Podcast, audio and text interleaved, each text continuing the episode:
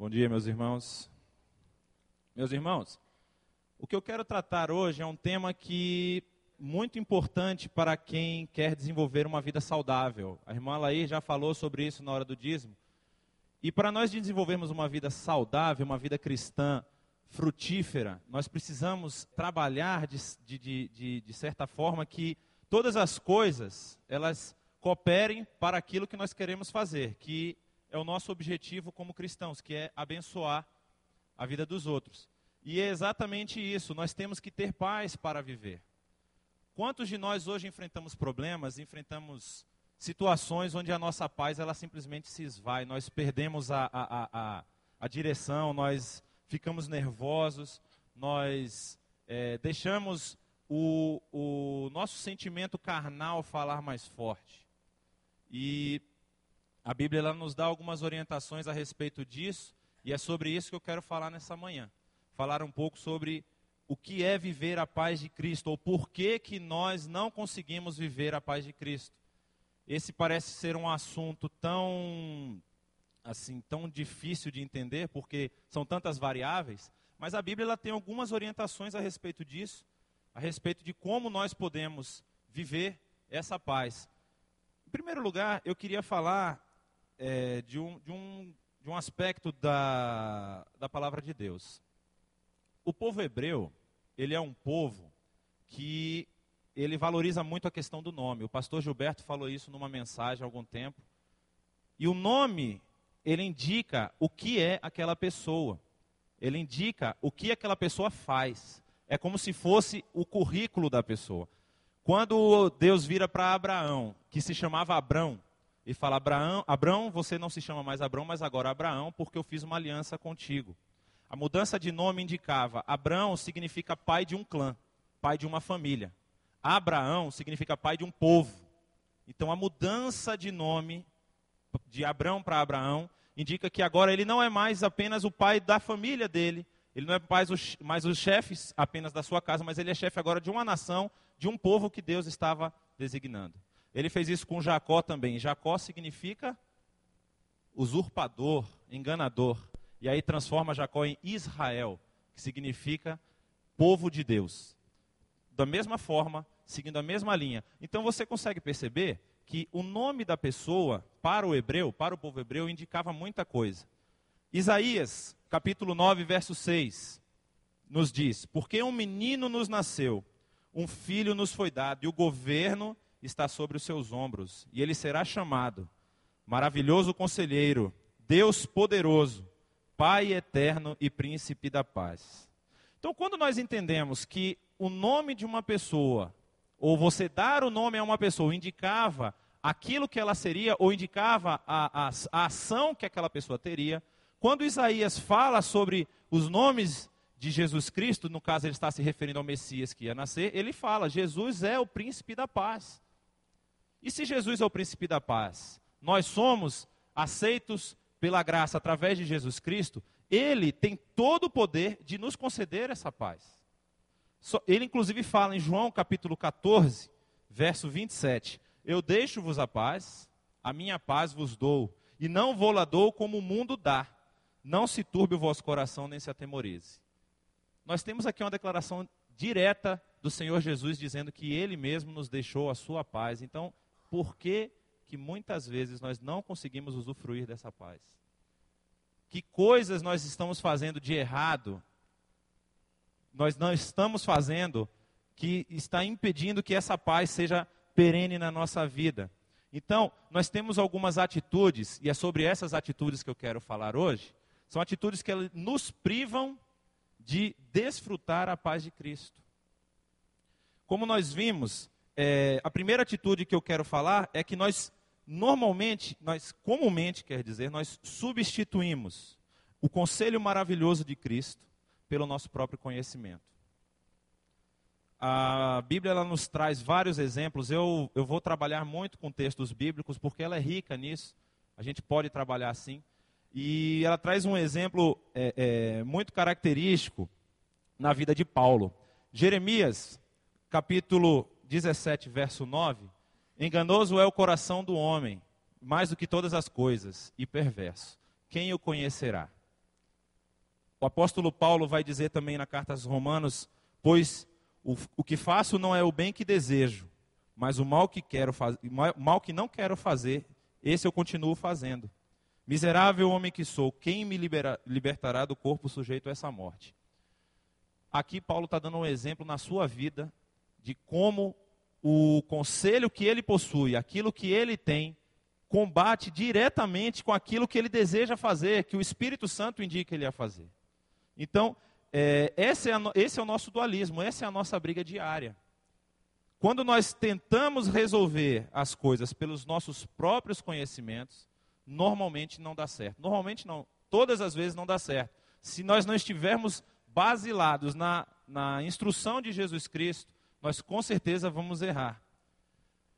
Há um texto no Antigo Testamento, que eu vou ler nesse momento, ele fala sobre a sabedoria. Salomão, ele quando, quando ele foi ser, quando ele foi assumir o, o, o reinado em Israel, Deus conversando com Salomão falou: Você pode me pedir qualquer coisa e eu vou te dar. Vocês lembram que Salomão pediu? Ele pediu justamente isso, sabedoria. E Deus falou: Por que você não pediu riqueza? Por que você não pediu poder? Não vai haver ninguém mais sábio do que você. E aí Salomão escreve em Provérbios, no início, ele está descrevendo aqui a, a ação da sabedoria. O que, que a sabedoria faz? Ela está nas esquinas, ela está clamando, ela está dando oportunidade de ser conhecida. Só que aí Salomão fala: visto que desprezaram totalmente o meu conselho e não quiseram aceitar a minha repreensão, não quiseram aceitar a minha repreensão, eu, de minha parte, vou rir-me de sua desgraça. Zombarei quando o que temem se abater sobre vocês, quando aquilo que temem abater-se sobre vocês como uma tempestade, quando a desgraça os atingir como um vendaval, quando a angústia e a dor os dominarem, então vocês me chamarão não responder, e eu não responderei. Procurarão por mim, mas não me encontrarão, visto que desprezaram conhecimento e recusaram o temor do Senhor. Não quiseram aceitar o meu conselho e fizeram pouco caso da minha advertência comerão do fruto da sua conduta e se fartarão de suas próprias maquinações. É um texto meio pesado, é difícil você entender isso, mas a Bíblia é muito clara. Ou seja, se você despreza o conselho de Jesus Cristo, isso é o que vai se abater sobre você. Você não pode desprezar aquilo que Deus tem de melhor, aquilo que Deus mandou de melhor, que foi todo o ensinamento através da vida de Jesus. Nós não podemos desprezar isso. Um exemplo muito claro também está em Marcos capítulo 10. Marcos capítulo 10, no final do, seu, do, do capítulo, Jesus estava discutindo com os, conversando com os discípulos, e aí chega aquele jovem que a Bíblia só identifica como uma pessoa que tinha muitas posses. Era um homem rico, e ele se ajoelha e conversando com Jesus fala: Bom mestre, que farei eu para herdar a vida eterna? Aí Jesus diz, né? Por que você me chama de bom? Bom só tem um, que é Deus que está no céu, o Pai. E fala da lei, e ele diz: Tudo isso eu tenho cumprido. Jesus complementa, falando o seguinte: Jesus olhou para ele e o amou, e disse: Falta-lhe ainda uma coisa. Vá, venda tudo o que você possui e dê o dinheiro aos pobres, e você terá um tesouro no céu. Depois vem e siga-me. Diante disso, ele ficou abatido e afastou-se triste, porque tinha muitas riquezas. A característica desse evento aqui é que o jovem não esperava que Jesus pedisse exatamente aquilo que ele não estava preparado para dar. E isso pode acontecer com a gente. Nós muitas vezes queremos o conselho, nós queremos, buscamos a Jesus Cristo e buscamos o seu conselho, mas quando esse conselho vem é muito pesado para a gente. A gente fica com medo de fazer as coisas, com medo de aceitar aquilo que nos foi passado. E dessa forma, nós não conseguimos desfrutar dessa paz. A segunda atitude que nos priva, nos, nos impede de desfrutar a paz de Cristo é que nós deixamos de usufruir da força poderosa de Deus e nós buscamos as nossas soluções falhas. Quando temos problemas, quando nós temos desafios, nós muitas vezes queremos fazer tudo com as nossas próprias mãos nós queremos assumir as rédeas, nós queremos ter o controle das coisas. Mas há certas coisas que nós não temos controle. E quando essas coisas se abatem sobre a nossa vida, nós normalmente nós nos retraímos. Nós ficamos preocupados, ansiosos. A palavra de Deus nos diz que um Deus forte está do nosso lado. Não apenas um maravilhoso conselheiro, mas também um Deus forte. Mateus, capítulo 14, versos de 25 a 30. Mateus capítulo 14, Jesus está, tinha acabado de fazer a primeira multiplicação dos pães e dos peixes. E os discípulos entram no barco e vão navegar. Jesus se retira para orar. Aí diz: alta madrugada, Jesus dirigiu-se a eles andando sobre o mar. Quando o viram andando sobre o mar, ficaram atemorizados e disseram: É um fantasma! E gritaram de medo. Mas Jesus imediatamente lhes disse: Coragem, sou eu, não tenham medo. Senhor, disse Pedro, se és tu, manda-me ir ao teu encontro por sobre as águas. Venha, respondeu ele. Então Pedro saiu do barco, andou sobre a água e foi na direção de Jesus. Mas quando reparou no vento, ficou com medo e começou a afundar. E gritou: Senhor, salva-me. Pedro tinha acabado de ver Jesus alimentar cinco mil pessoas. Ele tinha provado do poder de Deus. Tinha visto o que tinha acontecido. E ele mesmo tinha experimentado o pisar por sobre as águas. E aí ele se ele desviou o foco. E aí ele tentou, de alguma forma, se posicionar naquilo que ele confiava. E aí ele começa a afundar. Quantas vezes isso acontece com a gente? Tem situações em que nós temos que deixar o poder de, Deus, o poder de Deus agir e nós queremos resolver. E nós queremos interferir, nós queremos dar uma solução que nós achamos que é a solução correta. Dessa forma também nós não conseguimos exercer, é, é, usufruir dessa paz. E isso não é exclusividade do Novo Testamento. No Antigo Testamento, o povo tinha acabado de sair do Egito. Eles estavam em direção à terra prometida, tinham passado pelo Monte Sinai, tinham visto Deus transformar a água salgada em água doce, tinham visto o mar abrir, tinham visto tantas coisas. E aí Moisés recebe orientação: manda lá os espias, manda eles verificarem a terra. E aí Moisés manda, manda doze, um de cada tribo. Dez que voltam, voltam falando mal. Apenas dois falam bem. Quem lembra? Josué e Caleb. Exatamente. E aí os dois falam: a terra é boa, Deus vai nos dar essa terra. Qual é a resposta da nação de Israel como povo a essa a essa a esse relatório dado pelos espias? Aí diz a Bíblia que naquela, naquela noite toda a comunidade começou a chorar em alta voz. Todos os israelitas queixaram-se contra Moisés e contra Arão, e contra toda e, e toda a comunidade lhes disse: Quem dera tivéssemos morrido no Egito ou nesse deserto, porque o Senhor, porque o Senhor está nos trazendo para esta terra só para nos deixar cair a espada? Nossas mulheres e nossos filhos serão tomados como despojo de guerra não seria melhor voltar para o Egito? E disseram uns aos outros: Escolhemos um chefe e voltemos para o Egito. No momento em que Deus, Deus já tinha feito N obras na frente do povo. E quando o povo está para possuir a terra, está para receber aquilo que Deus tinha para eles como bênção, o povo volta. O povo quer voltar pelos caminhos que eles conheciam. Eles não tinham a confiança de que Deus tinha aquele poder ou não tinham ainda, porque eles já tinham visto. Eles já tinham presenciado o poder de Deus. E ainda assim eles escolhem voltar pelo caminho que eles vieram. Deus tem poder para curar cegos, para abrir o mar, para andar sobre o mar, para parar o vento. Tantas outras coisas Deus fez. E porque muitas vezes nós ainda não confiamos no poder que Ele tem. Dessa forma, nós também não conseguimos desfrutar dessa paz. A terceira atitude que nós tomamos é que nós depositamos nossa esperança nas coisas efêmeras dessa vida. Nós confiamos nas coisas que são passageiras. E nós esquecemos que nós somos filhos de Deus e somos co-herdeiros com Jesus Cristo para toda a eternidade porque Ele é o Pai da eternidade. Nós nos preocupamos com essas coisas, coisas seculares e temporais, e nós deixamos que esses pensamentos eles tomem conta da nossa vida. Isso aqui ocorre principalmente na área financeira da nossa vida. É onde nós mais temos dificuldade de deixar Deus agir, de deixar Deus cuidar. Nós sempre queremos ter o controle nessa área. É, a palavra de Deus nos diz em Lucas, capítulo 12. Então, Jesus contou uma parábola. A terra de certo homem rico produziu muito bem. Ele pensou consigo mesmo: O que vou fazer? Não tenho onde armazenar a minha colheita. Então disse: Já sei. Já sei o que vou fazer. Vou derrubar os meus celeiros, construir outros maiores, e ali guardarei toda a minha safra e todos os meus bens. E direi a mim mesmo: Você tem grande quantidade de bens armazenados para muitos anos.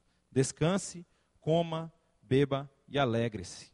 Contudo, Deus lhe disse: Insensato, esta mesma noite a sua alma, a sua vida lhe será exigida. Então, quem ficará com o que você preparou? Nós muitas vezes tentamos é, nos cercar ou, ou nos, nos garantir, nos dar a própria segurança de que estamos bem. Só que nós depositamos essa esperança, essa confiança em coisas que vão ficar aqui.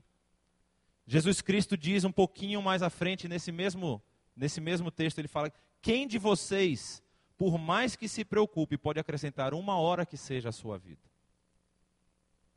E a nossa luta diária o nosso ganha-pão. Deus mesmo falou após o, o, expulsar Adão e Eva do jardim do Éden que você, que o homem precisaria agora trabalhar para conseguir o seu pão.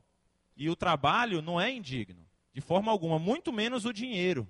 O dinheiro também não é indigno. O problema é o valor e a, a, a o valor mesmo que você dá para essas coisas, a importância que você dá para essas coisas. Quando o dinheiro se torna finalidade, ele se torna em desgraça. Porque a palavra de, de Deus diz que é, nós não devemos acumular tesouros aqui na terra, onde a traça e a ferrugem destroem e os ladrões arrombam e furtam. Porque essas coisas, elas um dia estão na mão de um e depois passam para a mão do outro. Nós não podemos ter a nossa base da nossa esperança nas coisas desse mundo. A parábola do rico e do Lázaro, ela ilustra isso. Jesus conta aquela parábola que havia um rico que se vestia de, de roupas finíssimas e Lázaro que era coberto de chagas. Inclusive, os cachorros vinham lamber as suas chagas. E quando os dois morrem, um vai para o seio de Abraão e o outro vai para a, o inferno ou para o fogo.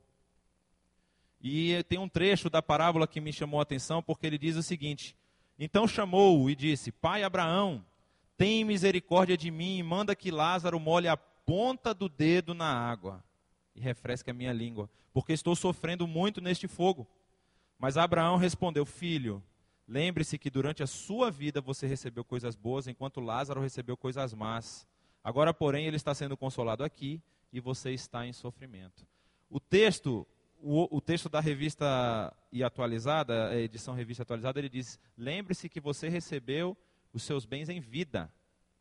Ou seja, você deu importância para aquelas coisas que eram passageiras. E você foi abençoado em vida. Você recebeu tudo, a paga do seu trabalho em vida.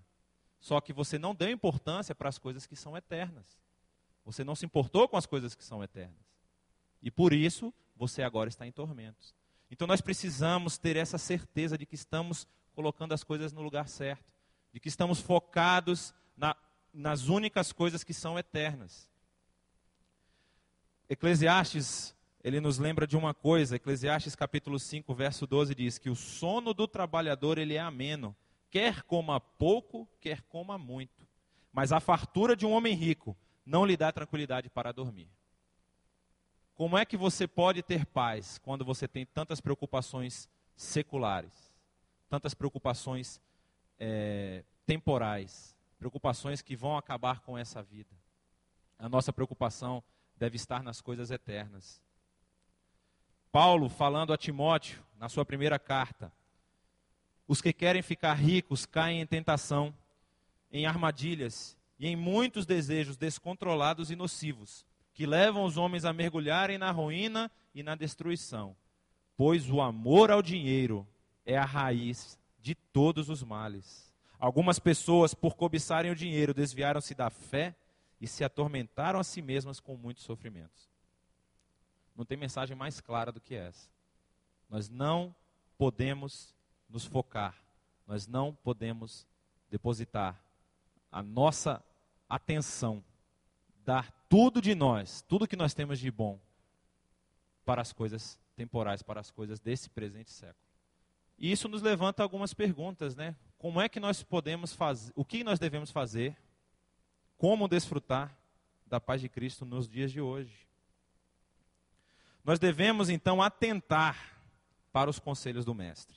Se nós ouvirmos a voz de Cristo, não devemos temer em obedecer.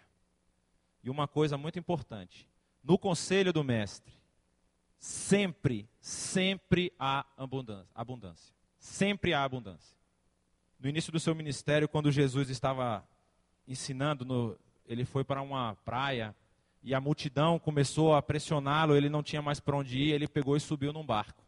E aí pediu para o pescador, que era o Pedro, se afastar um pouco. E ele ensinou. Quando ele terminou de ensinar, o pessoal do barco estava ajeitando já as redes, porque eles tinham vindo de, uma, de um período de pesca. Aí Jesus vira e fala para eles: tendo acabado, de, tendo acabado de falar, ele disse a Simão: Vá para onde as águas são mais fundas. E disse a todos: Lancem as redes para a pesca. Simão respondeu: Mestre, esforçamo-nos a noite inteira e não pegamos nada. Mas porque és tu quem está dizendo isto, vou lançar as redes. Quando o fizeram, pegaram tal quantidade de peixes que as redes começaram a rasgar-se.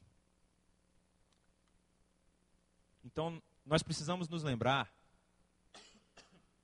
que nas duas multiplicações, vocês lembram quantas pessoas foram alimentadas? Na primeira multiplicação, 5 mil, pessoas, 5 mil homens, sem contar mulheres e crianças. Na segunda multiplicação, foram alimentados 4 mil. E na primeira foram recolhidos 12 cestos cheios. Na segunda, 7. Então nós temos que entender e, e, por que, que a multiplicação dos, pe, do, do, dos pães e peixes é importante? Porque, se vocês lembram da história, os, os, discípulos queriam dispensar aqueles que estavam lá. Senhor, manda que eles vão e comprem pão pelas vilas. Jesus falou: não, vocês mesmos vão dar de comer. E por obedecerem o conselho, houve fartura. Nós também precisamos confiar no poder milagroso de Deus. E isso aqui é uma coisa que não é muito fácil de fazer que nós precisamos ter a plena certeza de que tudo, tudo está sobre o domínio de Deus. E que Deus entregou esse domínio ao seu filho. Jesus disse em Mateus 28, verso 18: Foi-me dada toda a autoridade nos céus e na terra. Outra versão diz que foi-me dado todo o poder nos céus e na terra. Então nós temos um Senhor que, além de nos aconselhar maravilhosamente, ele tem todo o poder. Quando os discípulos estavam naquela tempestade no barquinho e Jesus dormia numa das partes do barco, eles se desesperaram e viraram para Jesus e quase que, Senhor, você não, não liga se a gente morrer? Aí Jesus, respondendo, diz: Acalme-se. Virou, repreendeu o vento e disse ao mar: Acalme-se, aquiete-se. Aí o vento se aquietou e fez-se completa bonança. E aí Jesus vira para eles e fala: Olha, cadê a fé de vocês? Por que, que vocês ainda não têm essa fé? Não há nenhuma dificuldade que Jesus não possa enfrentar. Ele, inclusive, falou para os seus discípulos: Nesse mundo vocês terão aflições, contudo, tenham ânimo, eu venci o mundo. Jesus venceu o mundo. E é esse Jesus que nós servimos. Então nós precisamos ouvir aquilo que ele tem para nos dizer e confiar no seu poder.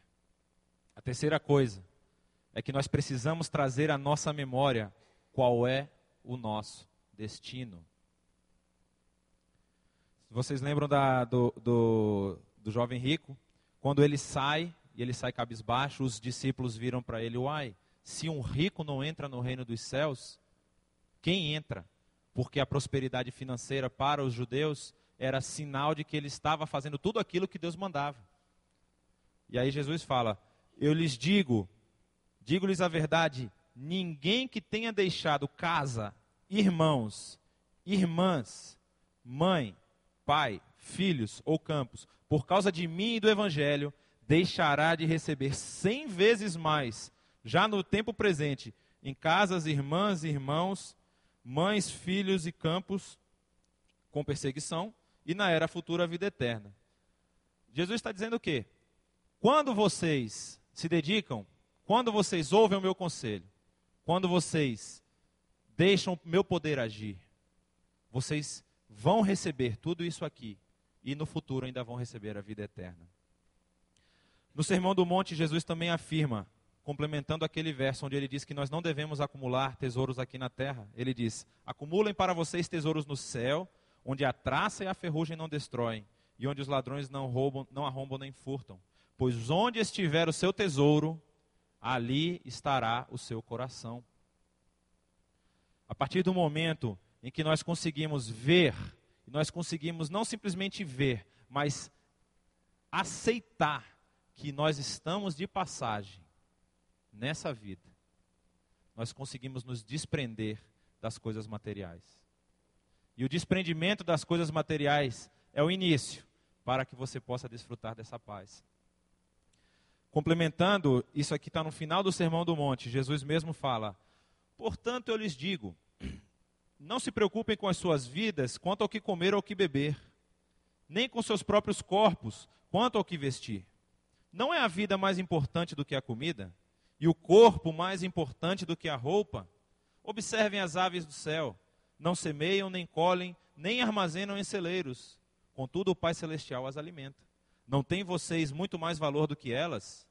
Quem de vocês, por mais que se preocupe, pode acrescentar uma hora que seja a sua vida? Por que vocês se preocupam com roupas? Veja como, vejam como crescem os lírios do campo. Eles não trabalham nem tecem. Contudo, eu lhes digo que nem Salomão, em todo o seu esplendor, vestiu-se como um deles.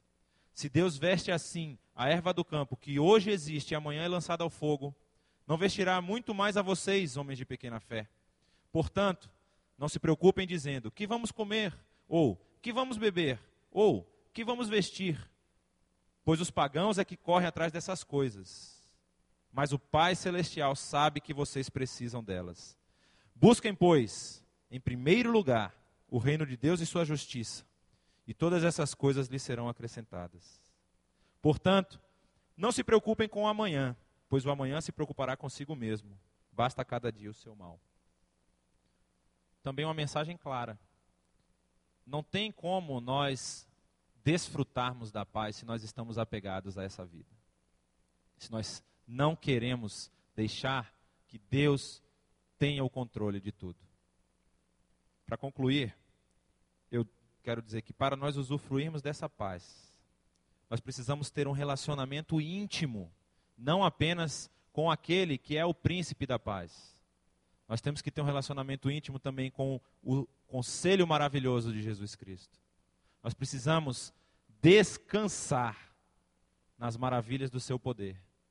E nós precisamos é, depositar a nossa esperança no Pai da eternidade. Quando nós fazemos isso, quando nós temos essa consciência, a paz ela é natural. Ela é algo que é de dentro.